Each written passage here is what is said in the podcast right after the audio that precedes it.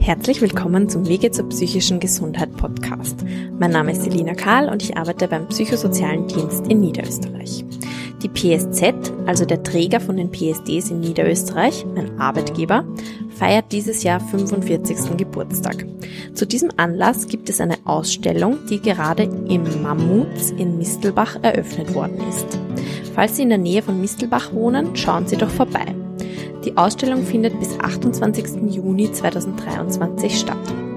Falls Ihnen das nicht möglich ist, haben Sie einerseits in der folgenden Podcast-Episode die Möglichkeit, eine geführte Audiotour durch die Ausstellung zu nehmen, und zwar mit dem Kurator Sascha Windholz, oder Sie kommen im Herbst in die Ausstellung in Wien. Unsere Ausstellung wandert nämlich auch ins Volkskundemuseum und zwar vom 3.10. bis 12.10.2023. Nähere Infos am Ende der Folge bzw. in der Podcast-Beschreibung. Aber jetzt gehen Sie erstmal mit mir und Herrn Windholz durch die Ausstellung. Ja, herzlich willkommen bei der Ausstellung Wegschauen, Hinschauen, Reinschauen. Es ist meine Freude, Sie jetzt ein bisschen durch die Ausstellung zu begleiten und vielleicht das eine oder andere zu erklären. Gleich am Anfang sehen wir das Übereinkommen der Vereinten Nationen über die Rechte der Behinderten. Das ist deswegen besonders wichtig, um festzulegen, dass auch behinderte Menschen genauso Menschen wie wir alle sind und auch die gleichen Rechte haben. Das war mir als Ausstellungsgestalter auch besonders wichtig. Ganz prominent kommen wir jetzt zu unserer Bilderwand. Äh, diese Bilderwand und diese Bilder wurden erarbeitet von Klientinnen und Klienten des BSZ, in der Regel im psychotherapeutischen Zusammenhang oder im betreuten Zusammenhang. Sie stellen neben dem, dass sie natürlich schon wunderschön anzusehen sind, da die Befindlichkeiten, die seelischen, die psychischen Befindlichkeiten der Patienten und Patientinnen.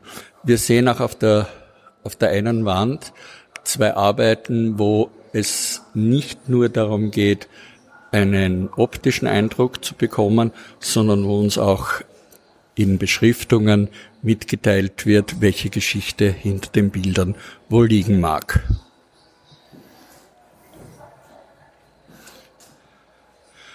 Nun sind wir hier bei der Station wie sieht die Welt für einen psychisch Kranken, in dem Fall einen an Schizophrenie erkrankte Person aus?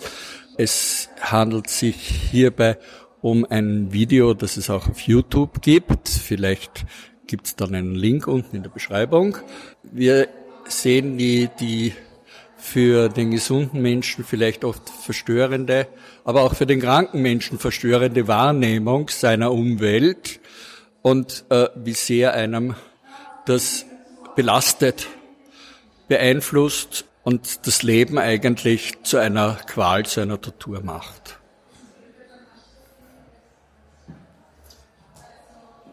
In der nächsten Station beschäftigen wir uns mit dem Thema, dass es uns alle jederzeit eigentlich treffen kann. Eine psychische Erkrankung ist so normal wie ein Beinbruch, der auch jederzeit passieren kann. Ich kann jederzeit stolpern, breche mir ein Bein und genauso kann ich eigentlich aufwachen oder zusammenbrechen und bin psychisch erkrankt. Und dessen sollten wir uns bewusst sein.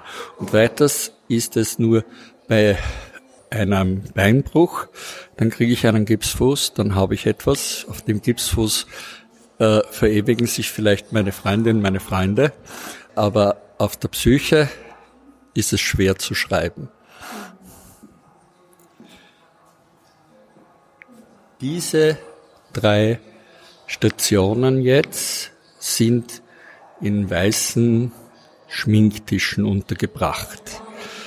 Diese heute eben als Schminktische bezeichneten Tische wurden früher gerne als Psyche bezeichnet. Deswegen führen sie uns auch durch die Ausstellung, Die Psyche, das ist der Ort, wo, also das Möbelstück kommt aus dem 19. Jahrhundert und war primär immer eher der Damenwelt zugewandt.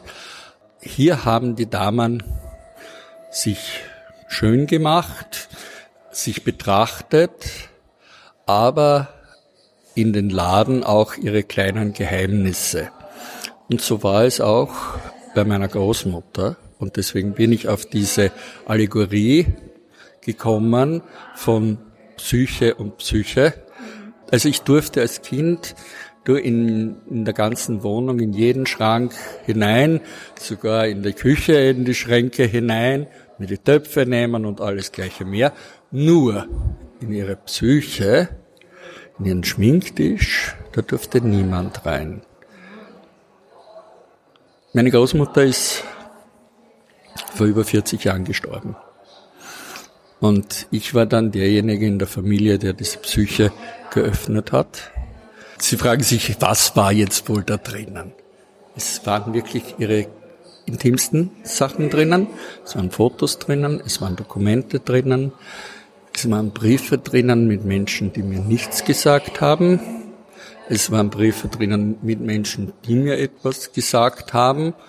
Äh, so zum Beispiel mit ihrer besten Freundin seit, ich weiß nicht wann.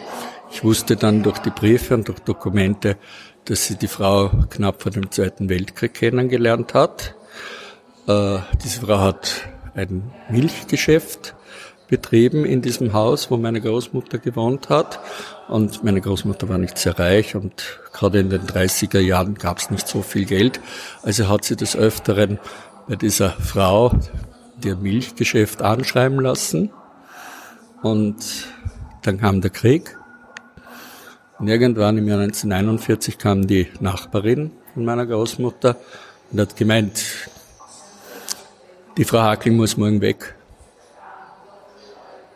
Und die zwei Damen haben damit damals beschlossen in der Nacht, dass die Frau Hackling wegkommt, aber in ihren Keller und dann später in ein kleines Gartenhäuschen am Rande der Stadt. Und so hat die Frau Hakel den Holocaust überlebt.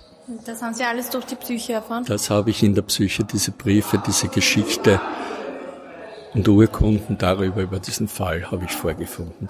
Meine Großmutter hat nie darüber gesprochen. Und meine Mutter auch nicht. Denn äh, die beiden Frauen waren Alleinerziehende. Äh, und so mussten sozusagen zwei Frauen, zwei Kindern, äh, eine dritte Frau durchbringen durch den Krieg mit den Lebensmittelmarken. Ja. Und wenn wir schon bei der Geschichte sind, dann kommen wir nun zum Objekt Narrenturm.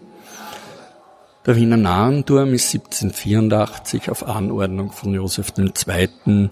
gebaut worden. Er stellte damals eine der ersten oder sogar die erste Krankenanstalt für psychisch Kranke dar. Er war ein innovatives Projekt. Er war ein Meilenstein.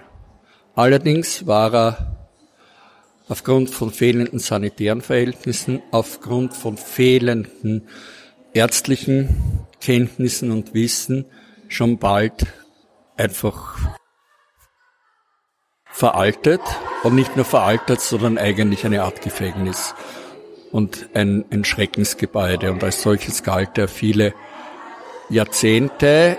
Äh, den, der Narrenturm hat, krank, hat Patienten und Patientinnen aufbewahrt, muss man sagen, bis ins Jahr circa 1867, 1869. Danach wurde er dann durch modernere psychiatrischen Kliniken abgelöst.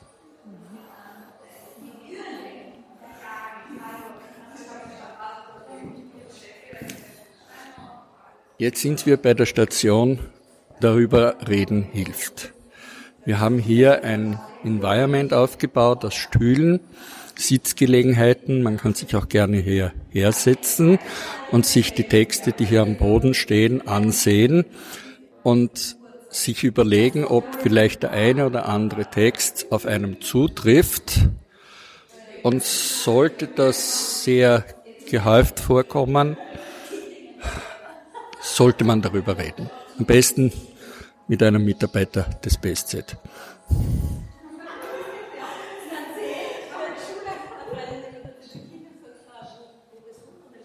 Eine zentrale Inszenierung der Ausstellung, das sind die Mitarbeiter, Mitarbeiterinnen, die Klienten und Klientinnen des BSZ. Und insofern es sind hier 22 Personen namhaft gemacht, die sich freiwillig dazu bereit erklärt haben, uns ihre Geschichte zu erzählen.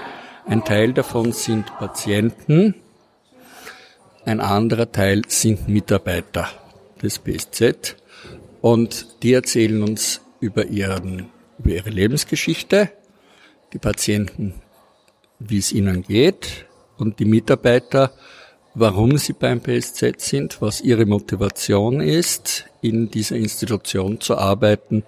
Und ich kann eigentlich nur dazu raten, sich diese Texte durchzulesen. Also schauen Sie sich das nicht nur an, sondern lesen Sie sich das bitte durch.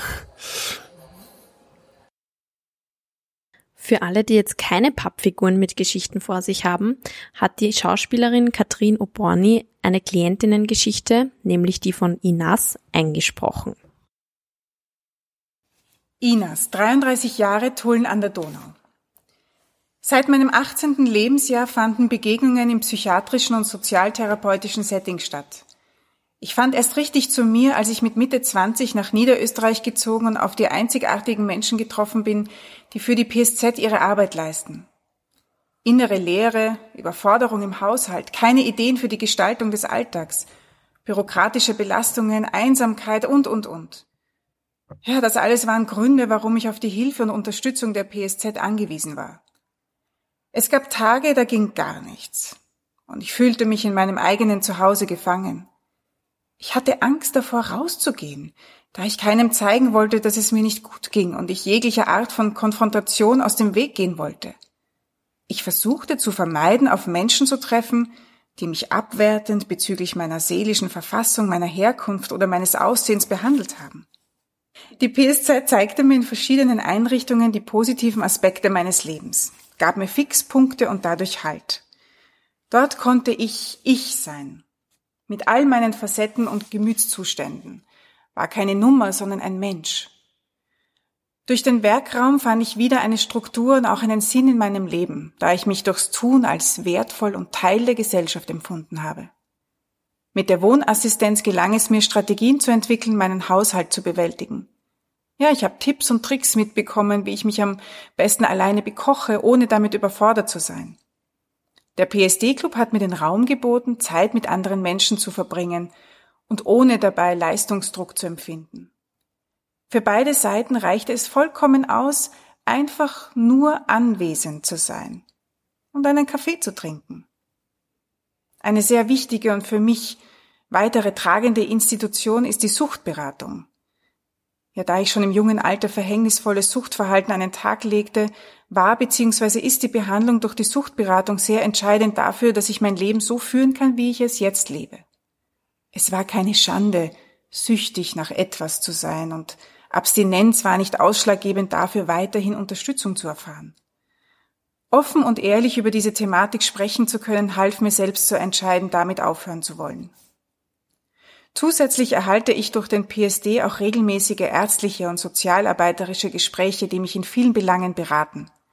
Diese ganzen Angebote darf ich in Anspruch nehmen, ohne daran zu denken, ob ich mir das finanziell leisten kann, da mir diese Unterstützung kostenlos zur Verfügung gestellt wird. So etwas ist leider nicht selbstverständlich und ich darf mich wirklich glücklich schätzen. Für die Zukunft wünsche ich mir, dass es noch mehr Kapazitäten für Menschen mit emotionaler Sensibilität gibt, da ich in meinem Umfeld mitbekomme, dass nicht alle so ein Glück haben wie ich. Jeder Mensch soll das Recht und den Mut haben, nach Hilfe fragen zu dürfen und diese auch zu bekommen. Dies gilt besonders für Personen, die sich das in einem anderen Setting einfach nicht leisten können. In dem Moment, als ich meine Geschichte niedergeschrieben habe, war ich wieder mal in einer psychischen Krise. Aber mir ist bewusst, dass diese auch wieder vergeht und ich besonders mit der Hilfe der PSZ mein Leben wieder zum Guten wenden kann. Es gab eine Zeit, wo Zeichnen eine wichtige Ablenkung für mich war. Ja, und in dieser habe ich dieses Bild gezeichnet, ohne daran zu denken, welche Bedeutung es für mich hat. Wenn ich mir dieses Bild heute anschaue, finde ich eine Interpretation im Zusammenhang mit der PSZ, aber auch eine für mich. Einerseits die Aufmerksamkeit, die mir durch die Behandlung entgegengebracht wird. Das gibt mir Struktur in dem ganzen Chaos, welches ich manchmal empfinde. Andererseits habe ich gelernt, auf mich selber zu schauen. Denn die PSZ kann mich unterstützen und begleiten. Aber für mein Leben bin ganz alleine ich zuständig. Jetzt aber weiter durch die Ausstellung.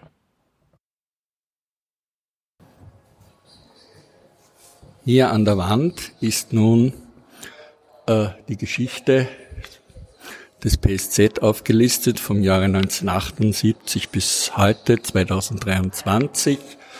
Und es ist auf der einen Seite ein bisschen Zeitgeschichte, äh, auf der anderen Seite aber natürlich auch die Geschichte einer sehr erfolgreichen Unternehmung, die versucht einfach äh, psychisch Kranken zu helfen und äh, sie wieder zu integrieren oder ihnen ein menschengerechtes Leben zu ermöglichen.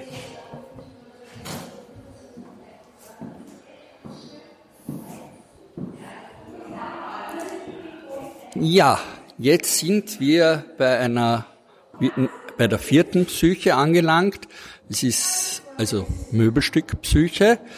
Äh, und äh, Selina, du fragst dich jetzt sicher, äh, um was es da geht, oder hast du schon eine Ahnung? Ich habe es schon gesehen, aber es ist sehr lustig, weil hier zwei Telefonhörer sind, wo man reinhören kann, nämlich in meinen Podcast. Ich kann Ihnen die Podcasts wirklich empfehlen. Sie können die Podcasts auch im Internet abhören. Sie können auch hier ein paar abhören. Äh, auf jeden Fall hören Sie uns zu.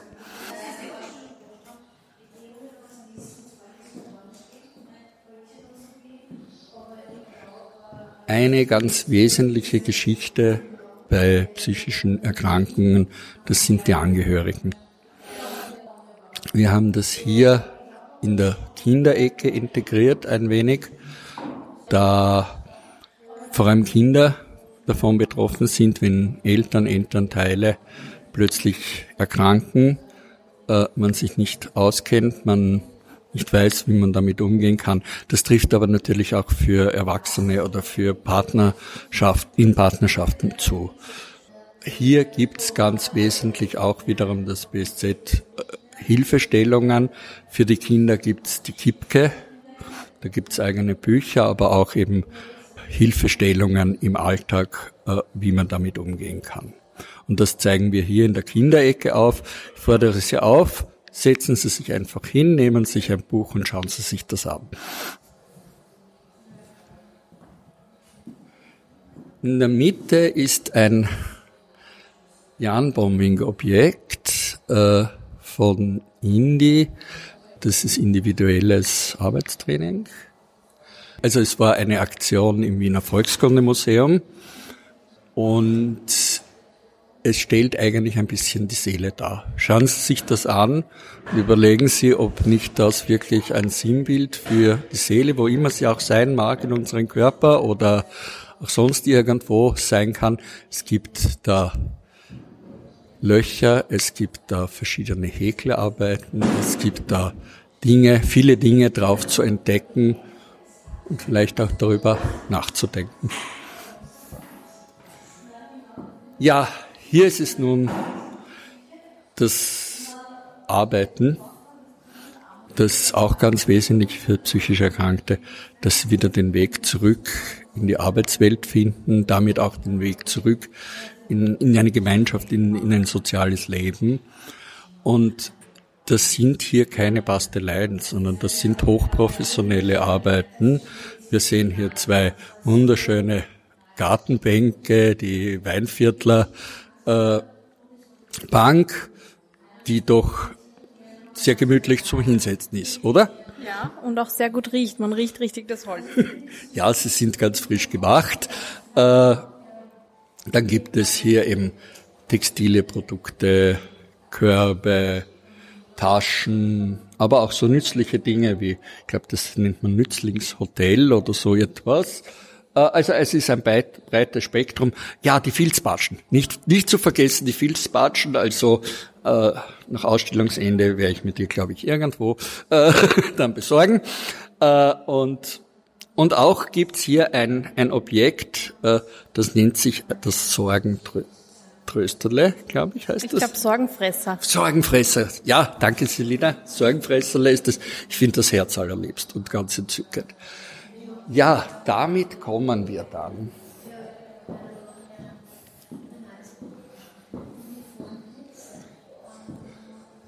Schon zu unserem Selfie-Fotoalbum. Hier haben Sie die Möglichkeit und wir bitten Sie darum, ein, ein Foto mit Ihrem Handy zu machen und mittels QR-Code können Sie sich hier in das Fotoalbum verewigen. Und wir freuen uns über jedes Bild, das hier dazukommt. Auch hier gibt's wieder Häkelarbeiten, ein Yarnbombing als Dekoration und auf der anderen Seite ist eine grüne Schleife äh, und diese grüne Schleife können Sie auch eventuell für das Foto sich umlegen. Müssen nicht, aber man kann. Sie können auch das Selfie irgendwo in der Ausstellung machen. Es muss nicht auf diesem Punkt passieren, aber hier gibt's dann die Fotos zum Ansehen. Ja, und bevor wir zum Abschluss der Ausstellung kommen, haben wir hier noch eine Station, die zehn Schritte, die uns helfen sollen, dass es uns nicht passiert, die psychische Erkrankung. Es ist kein Allheilmittel, aber es sind Tipps, Hilfeleistungen, was man wie machen kann, um es vielleicht zu vermeiden. Schreiten Sie einfach diese zehn Schritte ab und überlegen Sie, welche Schritte Sie heute schon getan haben oder welche Sie morgen noch machen möchten. Zu guter Letzt schenkt Ihnen das BSZ eine grüne Schleife. Die grüne Schleife ist ein Symbol für Unterstützung und Solidarität mit psychisch kranken Menschen. Die soll uns zeigen und sollen auch anderen zeigen, dass es psychisch Erkrankte gibt, dass man sich damit solidarisch erklärt, dass man sie nicht ausgrenzen möchte und dass es wichtig ist, dass wir als Gemeinschaft aller funktionieren und leben und nicht irgendwem aus irgendwelchen Gründen ausgrenzen wollen. Ich bedanke mich bei Ihnen für den Besuch der Ausstellung und Vielleicht machen Sie noch einmal eine schnelle Runde durch die Ausstellung oder auch eine langsamere Runde. Sie können sich gern auf die Bänke, auf die Sesseln setzen, ein bisschen nachdenken darüber und wünsche einen schönen Tag noch.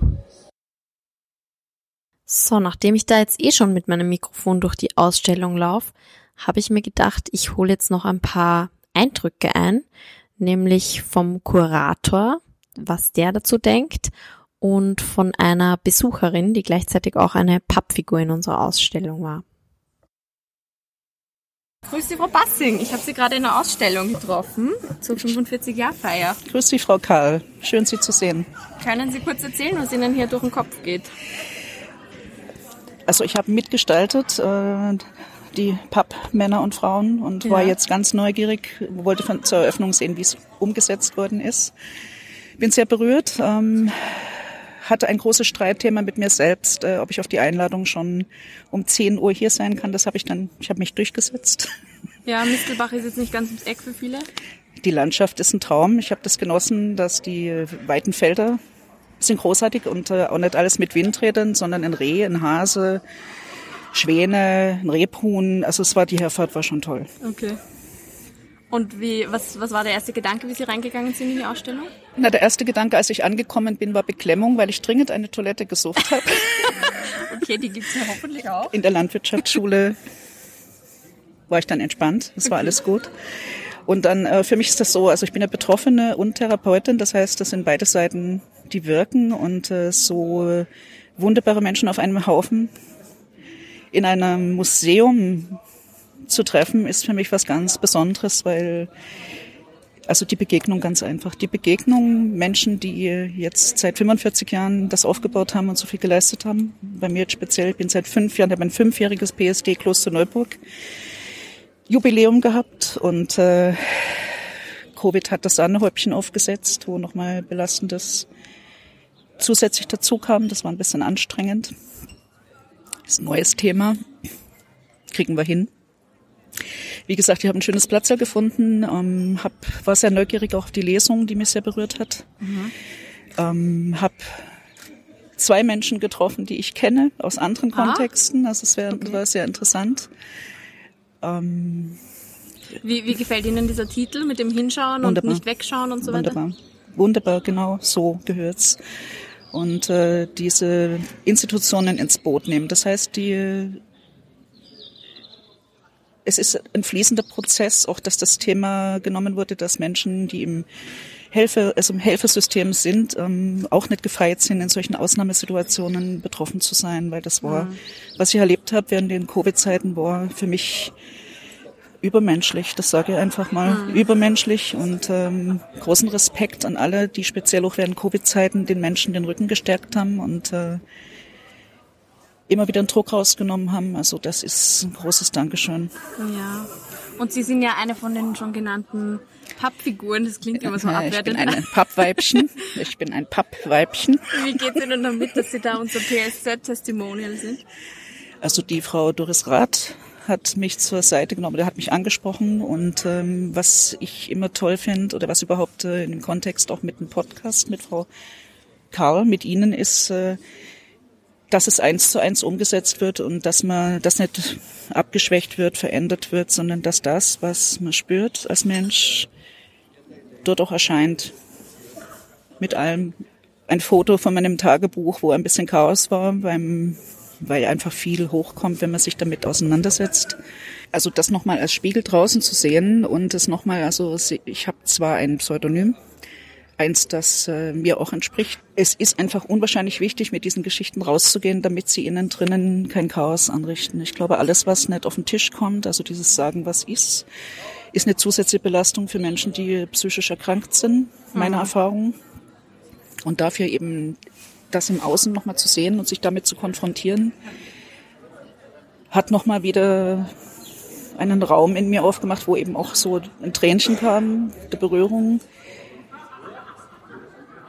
und nochmal so eine Eigenanerkennung. Das heißt, Mensch, da hast du aber echt viel auf die Reihe bekommen. Mhm. Also nochmal diese Konfrontation mit dem, hm, das war aber auch verdammt viel und das darf einfach mal zu viel sein. Man darf einfach mal zusammenbrechen. Ja, das, ich mein, das haben Sie jetzt schon gesagt. Schöner wäre es vorher. Aber ich komme selber aus dem Helfersystem, da ist man nicht so gewohnt, vorher zusammenzubrechen, weil wenn man mit Menschen arbeitet, äh, kann man nicht einfach weggehen. Das ist meine Erfahrung. Ja, aber zusammenbrechen ist, also da gibt es keinen richtigen Zeitpunkt, oder? Naja, zusammenbrechen, ich meine, bevor man ganz zusammenbricht, also gibt es so einen... meinen sich Hilfe holen, bevor man zusammenbricht? Es gibt so einen Sophie-Spruch, der heißt, äh, stirb bevor du stirbst. naja, das bedeutet, ähm, Sterben ist ja auch ein Pseudonym für Loslassen von mhm. alten Glaubenssätzen und so. Stirb bevor du stirbst heißt nichts anderes, als einmal richtig zusammenzubrechen, um dann nochmal neu im Leben anzufangen. Es braucht mehr solche Orte. Es braucht Ressourcen für alle Beteiligten im Prozess. Das ist äh, meine Erfahrung. Das war toll, dass heute ich Gesichter und Namen zu Menschen habe, äh, wo ich mir vielleicht mal Unterstützung holen kann, wenn ich wieder in den mhm. Arbeitsprozess einsteige. Das ist immer gut zu sagen. Ich habe sie gesehen und reden hören in Mistelbach. Mhm. Jetzt habe ich gerade, Sie haben vorher von den Holzmöbeln erzählt. Ja dass sie so gut riechen. Ich bin jetzt richtig neugierig, dahin zu gehen. Also ich äh, bin jetzt in die Ausstellung. Ich äh, wollte das selber spüren, was die Menschen geschrieben haben. Brauchte ich keinen Kurator dafür, obwohl das sehr spannend ist, dass einer da ist. Ich brauche da meinen Abstand und möchte das mit niemandem zerquatschen, sondern spüren. Die Geschichten der betroffenen Menschen. Ähm, als ich durchgegangen bin und nach diesem Knall, wunderbaren, kreativen Teppich, war plötzlich ein toller Geruch. Ich glaube, Zirbe muss das gewesen sein. Und es ist für mich sehr anfordernd gewesen, wieder mit vielen Menschen zusammen sein, zu sein, weil ich das lange nicht mehr war. Mhm. Fakt ist, dieser Zirbengeruch hat mich so abgelenkt, hatte ich das Bedürfnis, mich hinzulegen und ein Schläfchen zu machen. Und bin dann erstmal rausgegangen. Aber wie gesagt, das Zirbenholz, wenn das Zirbe ist, auf jeden Fall, das sind tolle Bänke mit einem tollen Geruch, da geht mein Herz auch auf. Schön, ja, ich glaube, das sind Möbel, die im ATZ oder im Werkraum hergestellt Na, werden, die auch verkauft Super. Ja, ja, danke für Ihre Zusammenfassung über die Ausstellung. Herz und danke fürs Mitmachen natürlich. Herzlichen Dank und äh, ich finde es schön und wichtig, dass Betroffene und am Prozess Beteiligte heute hier auch eingeladen sind und waren. Ähm, keiner von uns könnte ohne den anderen diesen Prozess durchgehen. Das heißt, äh, wichtige Menschen sind auch Betroffene. Es ist ein Nehmen und Geben und äh, und es ist aber auch wichtig, dass die, die helfen, einfach einen Ort bekommen, wo sie sich mal ausrasten können. Vielleicht gibt's ja mal in der Woche Urlaub mit Wellness zusätzlich. Also ich wäre dafür, für ja. zum 45-jährigen Jubiläum. Fände ich eine tolle Maßnahme. Da müssen wir noch den, den Herrn vom Land Niederösterreich fragen, wegen Geld. Wenn er schon da ist. Okay. Ja, danke, Frau Bassing. Herzlich gerne, danke auch. Ja, danke für den tollen Rundgang.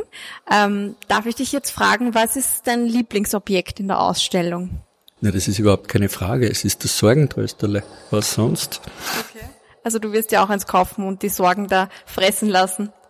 ja, genau. Es ist ja nicht der Rösterle, es ist ja das Fresserle. Ja, ja, und es, es hat bei mir viele zu fressen. Du, du bist ja ein Kurator, du hast so mit psychischer Gesundheit eigentlich nichts am Hut. Ähm, Gibt es irgendwas, wo du sagst, das hast du jetzt selber gelernt in der Ausstellung oder das war für dich auch ganz neu oder so? Ja, viele Dinge. Es, waren, äh, es ist ein ganz neues Feld. Ich habe bislang eigentlich noch nicht eine, eine, eine, eine Ausstellung, wenn man jetzt weitersehen will, zum Thema Gesundheit gemacht. Das war jetzt für mich eine, eine ganz neue Erfahrung. Äh, äh, was für mich aber eigentlich das, die, die schönste Erfahrung war, die Ausstellung äh, wurde aufgebaut von Mitarbeitern, Mitarbeiterinnen und den Klienten und Klientinnen. Und ich muss sagen, es war eine großartige Arbeit. Und auch die Begegnung, vor allem mit den Klienten und Klientinnen, hat mein Leben durch sehr bereichert. Okay, schön. Und ähm, ist die Ausstellung so geworden, wie du es dir gewünscht hast? Bist du zufrieden? Besser. Bei mir auch ehrlich gesagt. Ich bin auch positiv überrascht, wie toll das geworden ist. ja, ich glaube, äh, es war eine, eine schöne Zusammenarbeit für alle. Äh, auch wenn man sich vielleicht, äh, es gab ein, ein eigenes Vorbereitungsteam, da hat jeder so seine Vorstellungen gehabt. Äh, und ich war halt derjenige, der diese Flöchen und ihre Ideen äh, irgendwie versucht hat, medium adäquat, sprich ausstellungsadäquat umzusetzen. Und ja, also nach der Eröffnung heute und den Reaktionen, und man kann das auch nachlesen hier im Gästebuch, scheint das Konzept aufgegangen zu sein.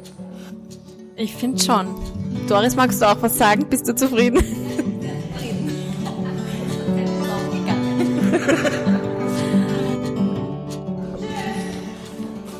super was. Danke, ich freue mich aufs Volkskundemuseum. Ich freue mich auf die Ausstellung, wenn Sie zu uns kommen. Wir freuen uns auch. Ja, wir haben ein tolles Programm für die lange Nacht schon erstellt. Ja. ja, schön, dass Sie mit uns durch diese Audioführung gegangen sind. Wie schon erwähnt, findet die Ausstellung hier im Mammuts in Nistelbach bis 28. Juni statt. Im Herbst, genauer gesagt von 3.10. bis 12.10.2023, ist die gleiche Ausstellung dann in Wien zu sehen und zwar im Volkskundemuseum. In diesem Zeitraum fällt dann genau der Tag der seelischen Gesundheit und die lange Nacht der Museen, für die es dann extra Events rund um die Ausstellung geben wird. Ich werde Sie im Podcast am Laufenden halten. Sie können aber auch auf unsere Webseite www.psz.co.at schauen und nähere Informationen finden.